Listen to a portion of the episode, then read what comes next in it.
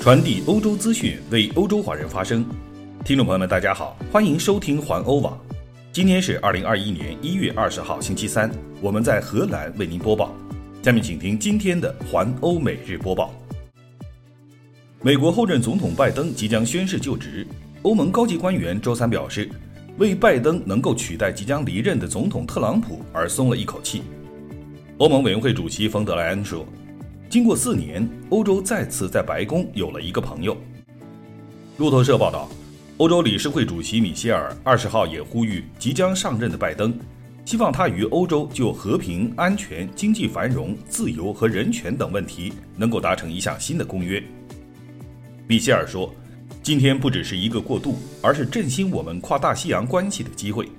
在过去的四年中，跨大西洋关系遭受了极大的痛苦。”在这些年中，世界变得更加复杂、不稳定和难以预测。米歇尔说：“美国与欧洲应该在五个优先事项上开展工作，包括促进多边合作、与新冠病毒作战、应对气候变化、通过数字化转型实现经济复苏，以及在维护安全与和平方面等进行全面合作。”根据欧洲一家智库十九号发布的调查报告，超过六成的受访欧洲民众认为。美国的政治制度已经破碎，将近三分之一的民众不再信任美国人。这项报告由欧洲对外关系委员会发布。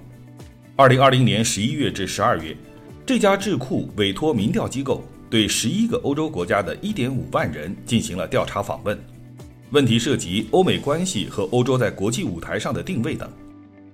调查结果显示，百分之六十一的受访者认为。美国政治制度完全或者是一定程度上破碎，百分之八十一的英国受访者，百分之七十一的德国受访者以及百分之六十六的法国受访者持有这种看法。多数受访者认为，欧盟以及本国的制度比美国的好很多，并把德国而不是美国看作是本国最重要的伙伴国。此外，百分之三十二的受访者完全同意或者是同意。二零一六年，特朗普当选美国总统之后，美国人不再值得信任。继续来关注疫情方面的相关消息。世界卫生组织近日报告说，至今有至少六十个国家出现了英国的变种新冠病毒，比一周前增加了十个国家。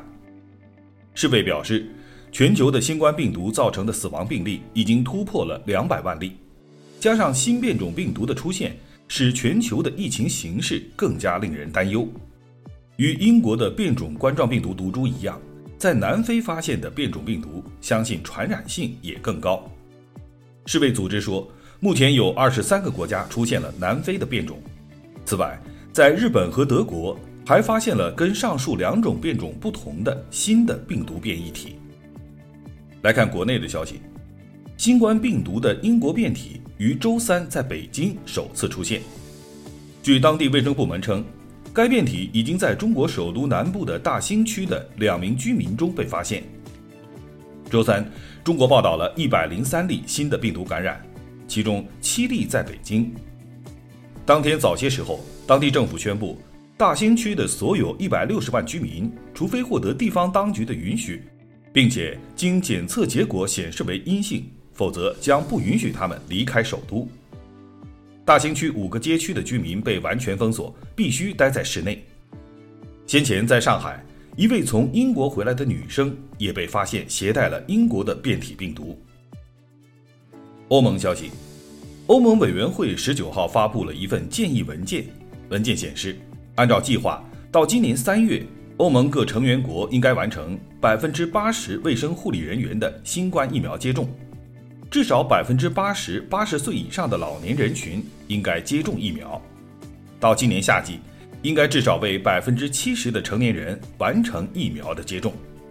在推动加快疫苗接种进程的同时，欧盟委员会认为，各成员国应该继续执行防疫管控措施，包括减少非必要的旅行、保持社交距离、加强病例追踪等。荷兰消息。荷兰看守内阁今天下午两点举行新闻发布会，宣布实行宵禁，以遏制新冠病毒的传播。宵禁时间从晚上八点三十分开始，到次日凌晨四点半结束。这一措施从本周五开始实行，到二月九号结束，荷兰疫情危机应对小组 （OMT） 根据资料认为，宵禁可以降低传染指数 R 值百分之八至百分之十三。目前，荷兰的传染指数 R 值为零点九八。来看另一条消息，近日，中国女星郑爽海外代孕弃养的消息在社交网络上引起了轩然大波。与普通的娱乐八卦不同。代孕弃养这种在法律与人性的边缘疯狂试探的行为，遭到了中国官方的点名批评。那么，在中国被禁止的代孕，欧洲各国又是如何处理的呢？让我们首先来看看法国的几个事实。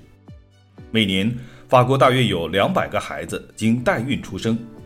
二零一八年的一项民调显示，展现了一个观点上的巨大变化：百分之五十五的法国人支持代孕。五年内增加了十六个百分点。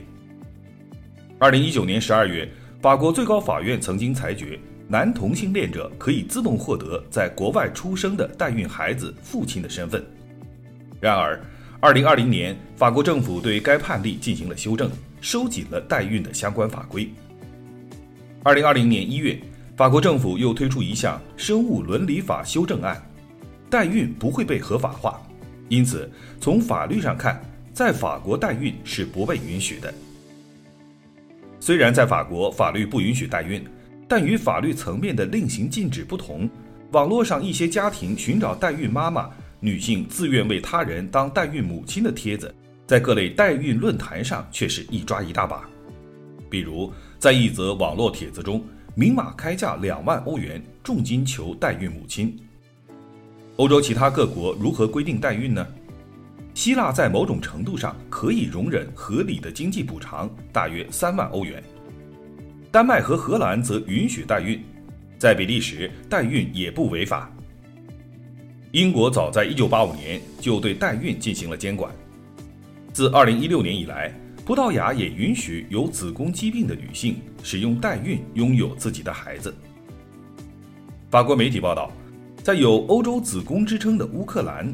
全国共有十四家代孕机构，每年有一千至两千名婴儿出生，顾客主要为有生育困难的中国人、德国人、西班牙人和法国人。代孕费用约为三万至四万欧元，其中一半是给代孕妈妈的酬劳。以上就是今天的环欧每日播报，我是郑军，期待您每天关注环欧网为您带来的欧洲最新资讯。明天见。